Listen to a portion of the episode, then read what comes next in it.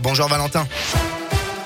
Bonjour Bastien, bonjour à tous. À la une, le parquet de Lyon a ouvert hier une information judiciaire pour agression sexuelle et atteinte à l'intimité de la vie privée à la suite d'une plainte visant un prêtre de la paroisse du bienheureux Antoine Chevrier à Lyon. D'après le progrès, la plainte a été déposée le 3 novembre dernier. Le prêtre a été déféré devant un juge d'instruction. Il a été placé sous le régime de témoin assisté pour les faits d'agression sexuelle, a indiqué le parquet de Lyon. Attention à la Croix-Rousse. Hier soir, vers 19h, un groupe d'individus a été signalé alors qu'ils étaient en train de mettre le feu à des poubelles et de s'en prendre à des passants au niveau de la place Camille Flammarion. À leur arrivée, les policiers ont été la cible de tirs de mortier. Deux jeunes ont finalement été interpellés.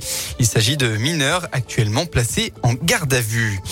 Et puis le ministère de la Santé a détaillé le plan d'investissement hier pour aider les établissements de santé et médico-sociaux d'Auvergne-Rhône-Alpes dans le cadre du Ségur de la santé. Au total, 1,9 milliard d'euros sur les 19 milliards prévus au niveau national seront dédiés à la région. Dans le Rhône, 300 millions d'euros vont être alloués, dont la moitié aux HL. Dans le reste de l'actualité, coup de tonnerre dans l'affaire de la mystérieuse disparition d'une joggeuse en Mayenne, retrouvée vivante mardi soir dans un restaurant. Hier, la jeune fille de 17 ans a finalement reconnu avoir menti et ne pas avoir été enlevée, a annoncé le parquet de Laval. L'adolescente fera l'objet d'une procédure pour dénonciation d'infraction imaginaire.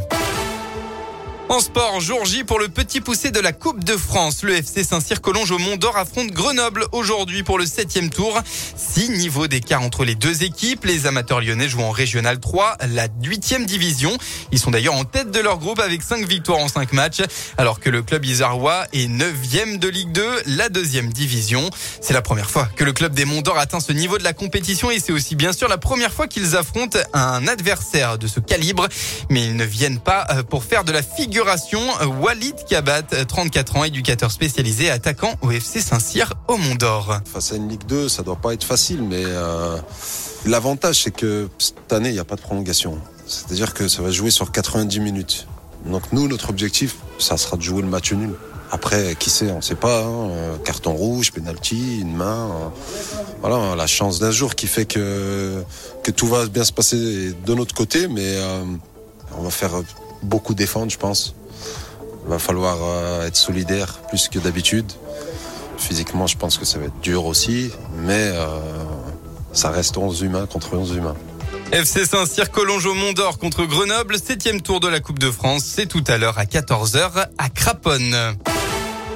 Un mot enfin de la météo pour votre après-midi. Eh bien, ça ne va pas changer de la grisaille de la matinée. La brume va simplement se lever pour laisser place à quelques rares averses. Et puis enfin, côté Mercure dans le département, vous aurez au maximum de la journée entre 8 et 11 degrés.